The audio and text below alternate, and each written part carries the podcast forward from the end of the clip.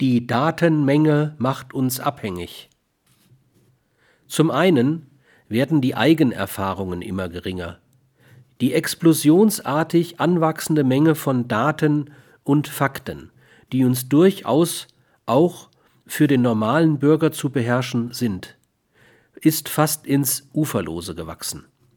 Damit aber ist zugleich ein verstärktes Angewiesensein auf Fremdinformationen verbunden.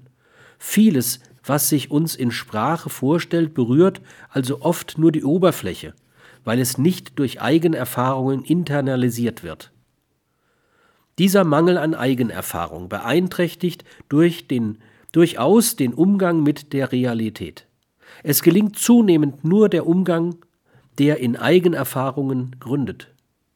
Der andere, auf Fremderfahrungen gründende, die mitunter nur recht oberflächlich zur Kenntnis genommen werden, bleibt merkwürdig farblos, uninteressant. Die Realität wird gespalten. Zudem erfolgt eine Ablösung der Sprache von den, den Bereichen, die ausschließlich über Fremderfahrung, relativ interesselos zur Kenntnis genommen werden. Innenwelt und Außenwelt decken sich nicht mehr.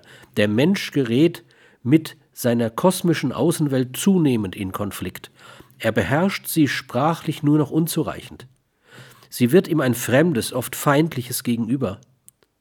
Werden überhaupt hier noch spontane Reaktionen gewagt, sind sie oft falsch, misslingen und steigern dann nicht selten das Desinteresse an einer solchen unbeherrschten und unbeherrschbaren Welt.